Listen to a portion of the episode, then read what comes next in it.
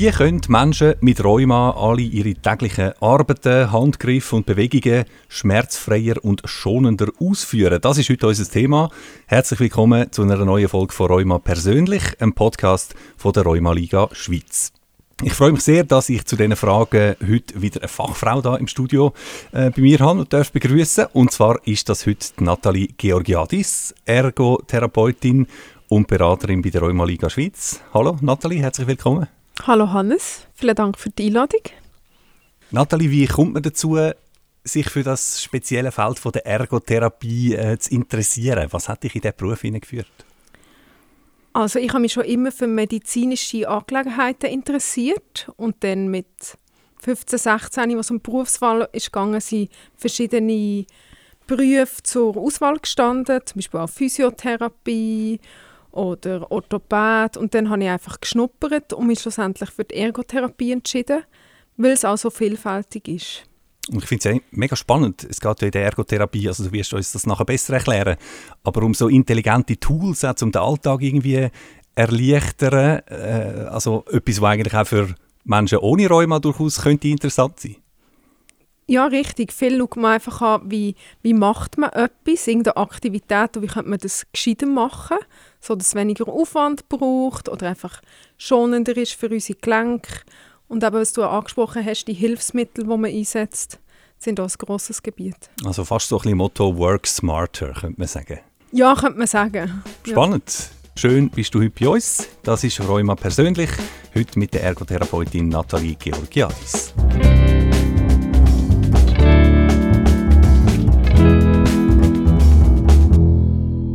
Ja, Nathalie, was ist eigentlich die Definition von Ergotherapie? Du hast vorher auch schon das Wort Physiotherapie ähm, erwähnt. Da, da geht es irgendwie auch um Bewegungen und so weiter. Was macht die Ergotherapie aus? Mhm. Es ist gar nicht so einfach zu definieren, weil es eben so viel beinhaltet, aber sie geht, der Schwerpunkt geht immer von diesen Alltagsaktivitäten aus. Also man schaut, wo ist Herausforderung im Alltag zum Beispiel beim Anlegen morgen oder beim Zähneputzen, beim Kochen, aber auch bei größeren Aktivitäten wie einem Hobby nachgehen oder Freunde treffen. Und die Ergotherapie möchte die Handlungsfähigkeit dort verbessern. Also es geht um ganz konkrete äh, Sachen, die man den Tag durch einfach immer und immer wieder macht, kann man sagen, dass es bestimmte Bewegungen oder auch Körperteile gibt, wo irgendwie die Ergotherapie besonders fest ansetzt. Also ich denke jetzt, ich denke spontan an die Hände, oder? Die Hände braucht man unglaublich viel. Richtig, die Ergotherapie hat sich in einem Teil spezialisiert auf die Handtherapie, nennt man das auch. Da kann man wirklich sagen, Hand-Arm ist so ein Spezialgebiet von der Ergotherapie. Alle anderen Körperteile sind eher Physiotherapie. Aber die Ergotherapie hat auch noch ganz andere Gebiete. Zum Beispiel schafft sie mit Kindern dann kann es ja auch um Entwicklungsverzögerungen gehen oder Verhaltensauffälligkeiten oder in der Psychiatrie. Und je nach Gebiet sieht auch Therapie ganz anders aus. Aber jetzt bei Rheuma-Patienten ist es oft, wo es um die Handtherapie geht und eben auch um die Alltagsgestaltung und Verhaltensstrategien. Hm. Kannst du uns vielleicht ein erstes ganz konkretes Beispiel geben? Einfach mal eins. Ja, vielleicht ein ganz typisches ist Arthrose im dummen Sattelgelenk auch Ritzarthrose genannt. Das ist, das ist Sattel, das ist da zuunterst beim Daumen. Genau, das ist ganz unten, eigentlich schon fast beim Handgelenk, wenn man es anschaut. Mhm. Das gibt es leider sehr häufig. Und die Betroffenen haben dann ziemlich starke Schmerzen im Daumen und da braucht man halt auch den ganzen Tag. Also das Gelenk macht, dass der Daumen dem Zeigefinger gegenübersteht, um etwas zu greifen. Mhm. Und wenn man denkt, Hand braucht man den ganzen Tag, von morgen bis abend, und wenn das bei jedem Griff wehtut, merkt man es ständig wieder. Und was kann man dann da zum Beispiel unternehmen? Genau, also mit Ergotherapie kommt, gibt es verschiedene Gebiete, wo man, was man nachher machen kann. Das eine ist sicher die Funktion von dem Daumen anschauen. Also am Anfang ist immer eine Anamnese, wo man schaut, wie geht es dem Betroffenen, was kann der Daumen noch, wie fest kann sich der bewegen, wie steht es um Kraft.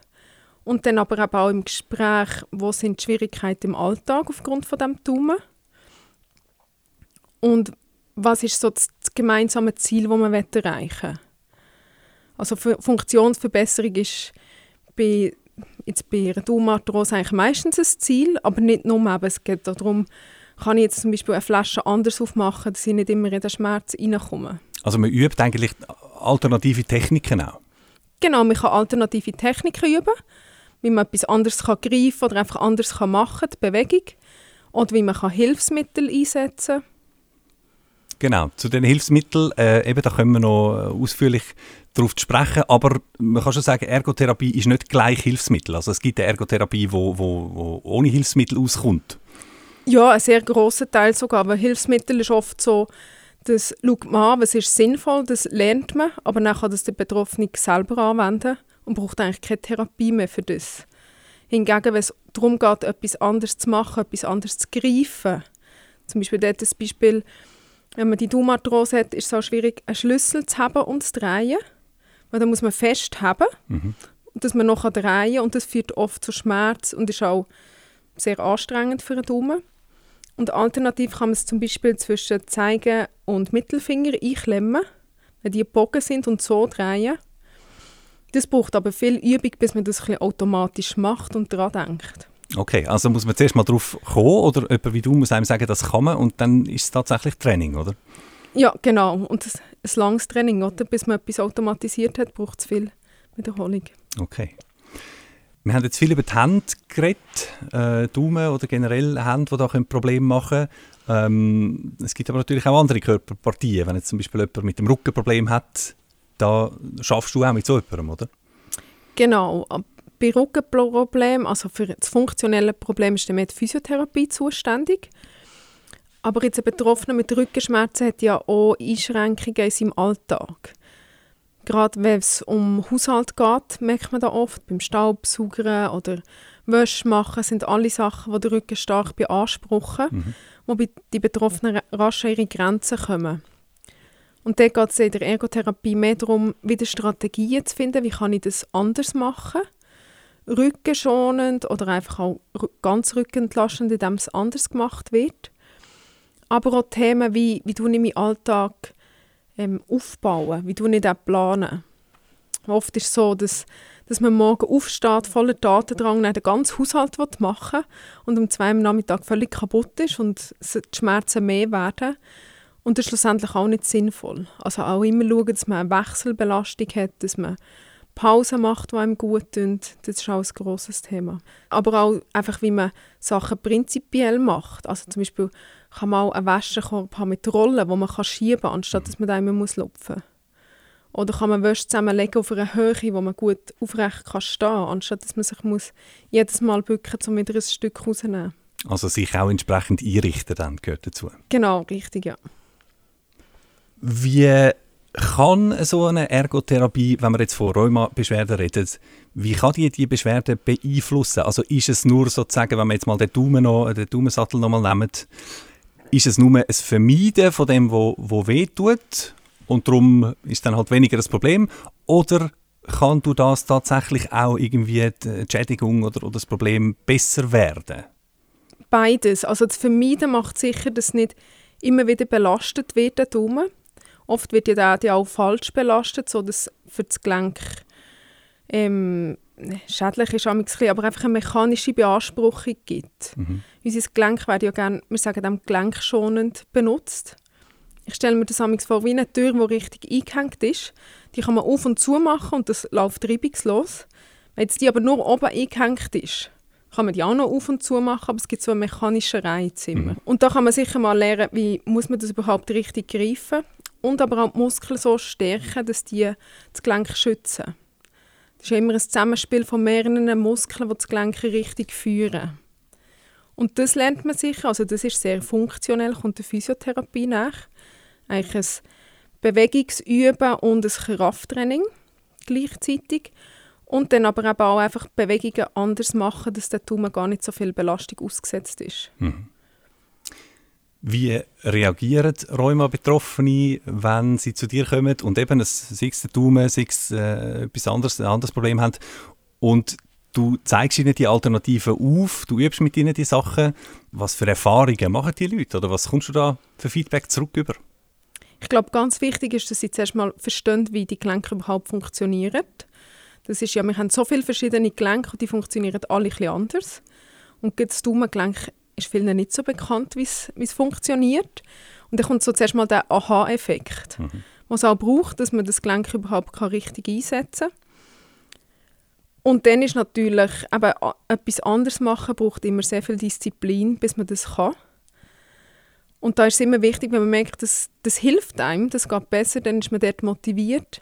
Hingegen, wenn es lang geht, bis man Effekt wirkt, braucht es auch viel Motivation von beiden Seiten. Mhm. Und wie erlebst du das? Also kommt es häufig vor, dass jemand sagt, aha, wow, oh, so geht das besser und das ist super. Und dann, dass das wie so ein bisschen eine Eigendynamik dann und Motivation äh, entsteht? Ich glaube meistens ja, wenn sie merken, dass, dass sie etwas machen können, ohne dass Schmerzen kommen, ist das sehr motivierend und gibt eben den Aha-Effekt. Sei das mit einer Strategie oder mit einem Hilfsmittel. Ja. Gibt es irgendwie spezielle Geschichten, die sich äh, dir ein bisschen eingebrannt haben, die du uns erzählen könntest? Ja, was ich eigentlich sehr schön finde, ist immer, dass die Ergotherapie sehr individuell ist. Was ich aber immer schaue, was ist bei dem Betroffenen jetzt am wichtigsten. Und ich hatte zum Beispiel mal jemanden, der Nageldesignerin ist und immer so über Schmerzen im Unterarm oder Hand hatte, einfach von der Überlastung. Dann haben wir mal angeschaut, das macht, macht sie tagtäglich beim Arbeiten. Und da muss man immer so eine ganz dünne Fiele haben. Und die muss man ziemlich fest haben, damit man Kraft auf den Nagel auswirken kann. Mhm. Und dann macht man das sehr lang am Tag und mit sehr viel Dynamik. Und dann haben wir überlegt, sie muss das wie machen für den Job. An andere Fielen ist auch schwierig, weil das halt so professionelle Fielen sind. Und dann etwas gefunden, wo wie den Griff erleichtert, dass der immerhin nicht so viel Kraft braucht. Und auch schauen, dass vielleicht mehr aus dem ganzen Arm kann geschafft werden kann. So die grossen Muskeln mehr übernehmen. Also, dass sie ihren Job können weitermachen aber auch wieder smarter sozusagen oder gelenkschonender. Genau. Und es war halt auch für mich äh, etwas Neues. Gewesen. Ich habe mich vorher nicht auskennt mit diesem Thema, mir nie Gedanken gemacht, was, was dort kann herausfordernd sein bei diesem Job. Genau. Mhm. Gibt es das noch über dir? Dass du in Berührung kommst mit, äh, mit Jobs oder eben auch mit, mit Arbeiten, wo du sagst, aha, oh, ah, ja, wenn man das so muss machen muss, muss ich mir zuerst mal überlegen. Ja, ich würde sagen, das ist eigentlich der Alltag als Ergotherapeutin, weil es ist so vielfältig, Berufe oder auch wie man etwas macht im Alltag kann so vielfältig sein. Mhm. Das ist eigentlich ein grosser Teil, ist, ja. Wenn wir jetzt von Ergotherapie bei Rheuma reden, ähm, du hast vorhin die Arthrose genannt, das ist ja eine nicht entzündliche Form von Rheuma, aber selbstverständlich ist Ergotherapie eben auch bei den entzündlichen Formen ein Thema. Gibt es da grundlegende Unterschiede, wie die Ergotherapie an, das, an die Krankheitsbilder oder Probleme angeht, oder ist vieles ähnlich? Also ist sicher vieles Ähnliches, weil es das gleiche Ziel hat. Oder? Wir wollen, dass die Alltagsaktivitäten besser gehen. Aber es ist bei jeder Diagnose oder bei jedem Symptom gibt es andere Sachen, die man natürlich muss beachten muss, die man nicht machen darf. Aber das schon der, es wird ja immer vom Arzt verordnet, die Ergotherapie. Zuerst steht damit schon drauf, das darf man auf keinen Fall machen, da muss man aufpassen. Was wäre da als Beispiel? Zum Beispiel bei, bei einer akuten Entzündung im Gelenk sollte man keine Wärme anwenden, mhm. weil eine Entzündung ist eigentlich schon eine Wärme vom Gewebe und das wird es noch verstärken. Und das macht man jetzt oft bei nicht entzündlichen, für die Beweglichkeit zu verbessern. Voilà. Das wäre jetzt bei einer akuten Entzündung nicht indiziert, aber, aber da weiß eigentlich der Arzt und Therapeut Bescheid und da kann man sich darauf verlassen. Genau. Mhm. Aber sonst so generelle Techniken und dann auch Hilfsmittel und so, die, die sind häufig dann ähnlich? Ja, genau. Die sind eigentlich sehr ähnlich, ja. Methoden sind zum Teil ein anders, aber gerade im funktionellen Bereich, was es darum geht, die Gelenke beweglicher zu machen, aber das prinzipielle Ziel ist immer das gleiche, ja. Also. Jetzt haben wir schon diverse Mal über die Hilfsmittel geredet und äh, jetzt wollen wir doch mal ein bisschen konkreter auf die zu sprechen kommen. Ich habe gesehen, auch bei der, auf der Website von der Rheuma Liga gibt es äh, da viele Informationen und es gibt glaube einen Shop und äh, einen Katalog und so weiter. Kannst du uns mal so einen Überblick bieten, was für Arten oder vielleicht auch Kategorien von so Hilfsmitteln und Tools gibt es oder sind typischerweise im Einsatz? Mhm. Also die Rheumaliga selber hat, glaube ich, so an die 200 Hilfsmittel, also es mhm. sind sehr viele. Und die werden entweder, jetzt bei der Rheumaliga werden sie eingeteilt auf Orte, wo man sie braucht. Also zum Kochen oder im Badzimmer, zum Anlegen. Weil das ist meistens einfacher, wenn man weiß, okay, ich habe Probleme beim Anlegen, dann kann ich in dieser Kategorie schauen. Genau. Man kann es aber auch aufteilen nach Art, wie sie wirken, zum Beispiel. Okay, aber gehen wir doch mal nach den Kategorien. Ähm, Küche ist mir sehr sympathisch. Ähm, dort muss man wahrscheinlich typischerweise zum Beispiel Zeug verschneiden oder aufschrauben. Oder was sind da Themen? Genau, Sachen aufschrauben ist ein grosses Thema. Von all diesen Verschlüssen, die wir haben, von Plastikflaschen oder Konfigläser. Und da gibt es ganz verschiedene Öffner. je nachdem machen die aber auch etwas anderes. Also man kann ja nicht so global sagen, das Hilfsmittel macht das. Also schlussendlich will sie einem helfen, das aufzumachen. Mhm. Aber dann gibt es solche, die helfen zum Beispiel, indem sie eine Anti-Rutsch-Beschichtung haben. Ja. Und dann muss man weniger fest haben. Fast alle haben auch eine Griffverdickung, weil eben die feinen Griffe, die sind sehr belastend für die feinen Fingergelenke. Und je grösser der Griff, umso leichter ist das. Und dann gibt es aber auch Öffner, die zum Beispiel die Hebelwirkung nutzen, indem man den Hebel vergrößert. Mhm. Und dann braucht es weniger Kraft, bis hin zu solchen, die völlig elektronisch eigentlich das Öffnen übernehmen. Okay. Thema Schneiden. Das ist ja auch manchmal so etwas, wenn ich irgendetwas schnetzle und schneide, dann, dann ist mein Handgelenk zum Beispiel so ein bisschen schräg, oder? Genau, das ist das Hauptproblem beim Schneiden. Erstmal, dass man das Messer wieder muss haben Mit dem dünnen Griff? Mit dem dünnen Griff, genau. Und die Finger sind meistens so, so ein bisschen abgebogen dabei. Und eben das Handgelenk ist nicht achsengerecht, wie wir das nennen. Das ist so abgebogen. Mhm. Und die Bewegung kommt ja eigentlich ganz aus dem Handgelenk, das feine Schnipsen. Und dort gibt es eben die Alternative, dass man einen ergonomischen Griff anmacht, sagt man dem. Und dann hat man eigentlich mit dem Fußschluss, also die Finger gehen ganz um einen grossen Griff herum und das Handgelenk kann gerade stabil sein. Dafür kommt aber die Bewegung nicht vom Handgelenk, sondern aus dem ganzen Arm. Also eigentlich eine Sagi mehr als ein Messer dann? Genau, es ist wie eine Sagi, mhm. es am Anfang sehr ungewohnt ist. Wir haben jahrelang nie so geschnitten. Aber eben bei Schmerzen in den Handgelenk ist das eine grosse Erleichterung, wenn man es dann mal intus hat mit dem Sagen. Ja. Super. Ähm, ja, gehen wir mal weiter wie im IKEA-Katalog. Gehen wir mal mhm. ins Bad. ja, Genau, im Bad gibt es auch verschiedene Herausforderungen.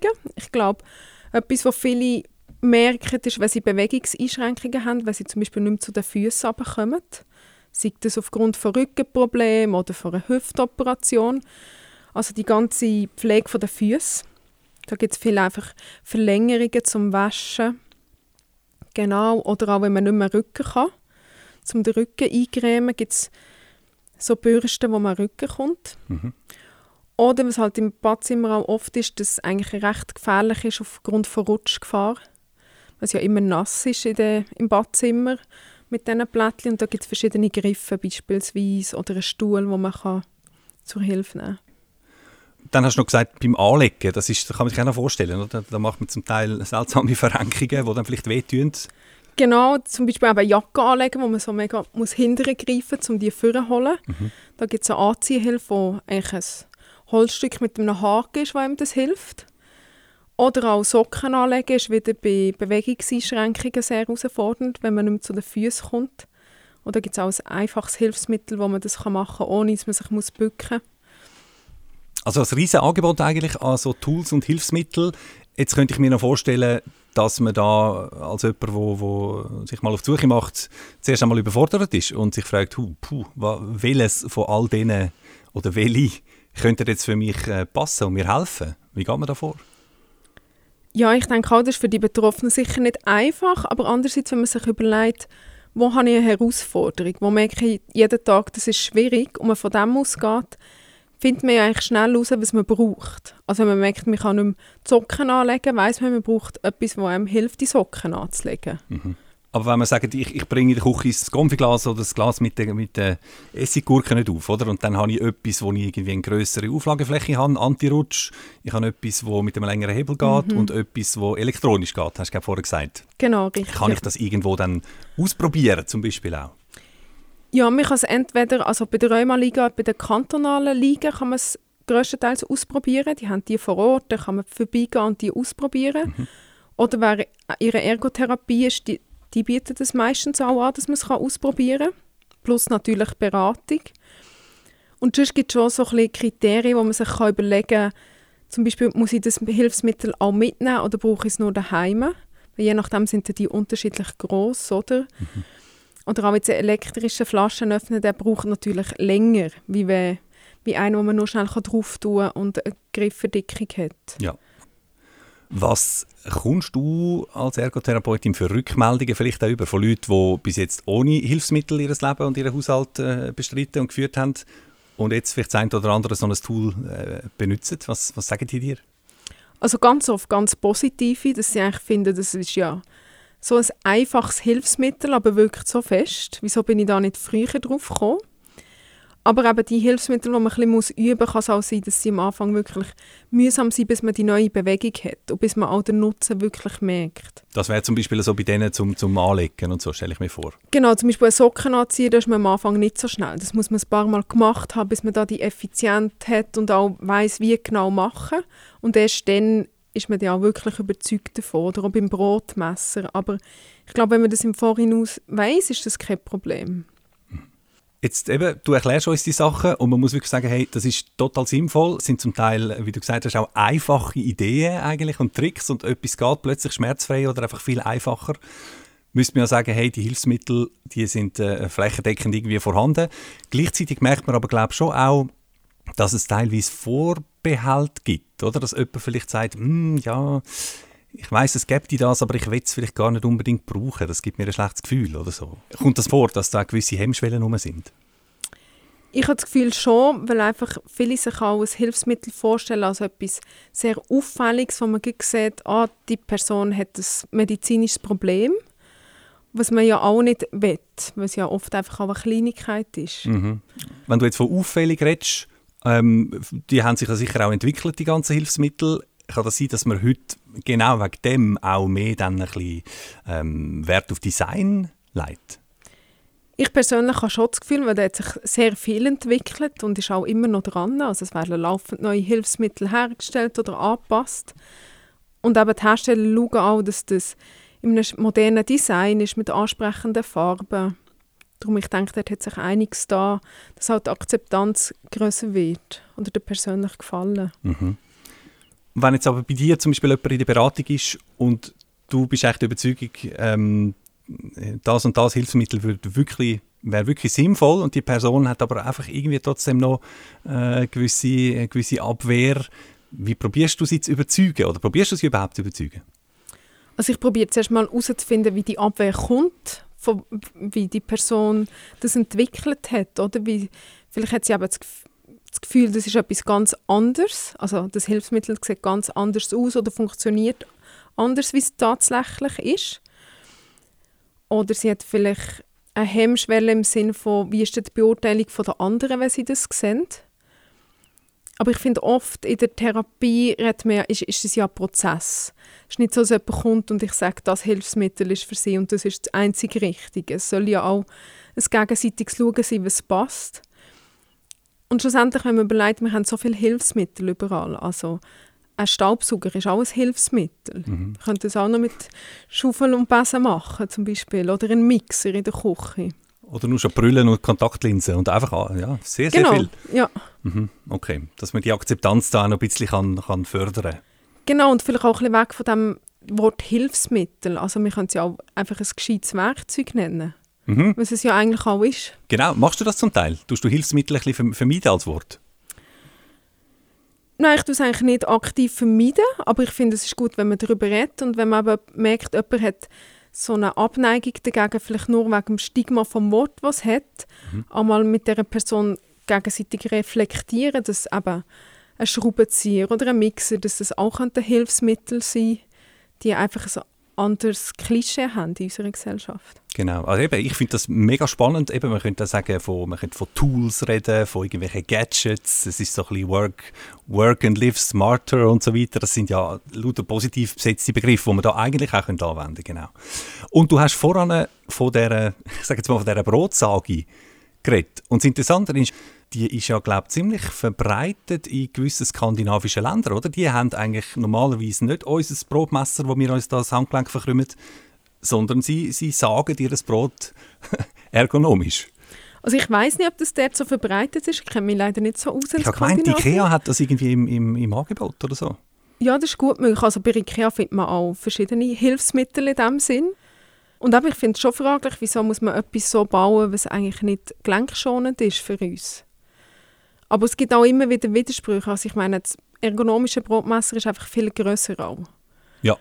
Und wenn man denkt, zum Beispiel ein Sackmesser für, für, für das Picknick, will man schon möglichst klein haben. Und dort ist es vielleicht nicht so schlimm, wenn es mal nicht so gelenkschonend ist. Aber man geht ja nicht jeden Tag zum Picknick. Genau, genau das okay. ist der Unterschied. Genau, genau. Aber was du sagst, ist äh, eben durchaus nicht nur für Leute mit Gelenkproblemen, sondern wenn Leute ohne Gelenkproblem äh, gute Tools und, und, und so anwendet und das irgendwie schlau macht mit ihren Gelenken, dann ist das, dann ist das Prävention, oder?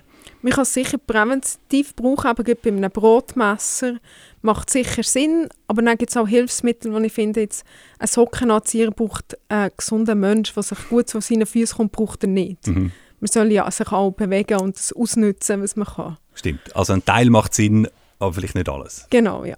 Gut.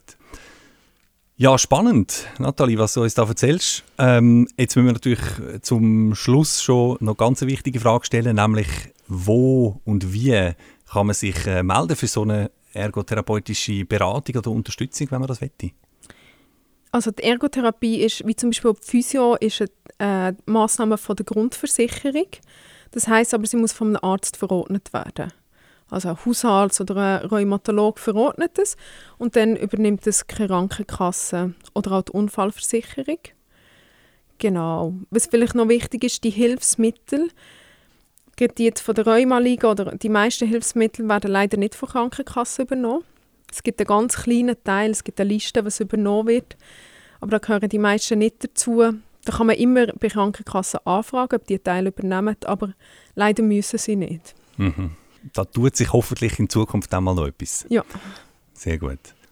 Also, Ergotherapie, ein wichtiger Ansatz, wo nach äh, Mittel und Weg sucht, wie wir unsere Gelenke also besser, schonender und intelligenter können einsetzen Danke vielmals für die Ausführungen, Nathalie Georgiadis, unser Gast heute im Studio. Und äh, danke vielmals für den Besuch und alles Gute. Ich danke dir für das Gespräch und wünsche auch alles Gute. So viel Rheuma persönlich für heute. Vielen Dank einmal mehr fürs Zuhören. Alle bisherigen Folgen zu einem Haufen anderen spannenden und wichtigen Themen finden Sie in Ihrem bevorzugten Podcast-Player oder natürlich auch über die Website von der Schweizerischen Rheumaliga. Das ist rheumaliga.ch. Und im Monat da kommen wir dann zurück aufs Thema Ernährung. Allerdings mit einem speziellen Fokus. Was bedeutet es, wenn sich ein oder eine Rheuma-Betroffene vegetarisch oder sogar vegan ernähren will? Welche Vorteile gibt es da? Und wo liegen umgekehrt Stolpersteine bei so einer Umstellung? Die Fragen klären wir also in der nächsten Folge mit der Expertin. Bis dahin eine gute Zeit und wir hören uns.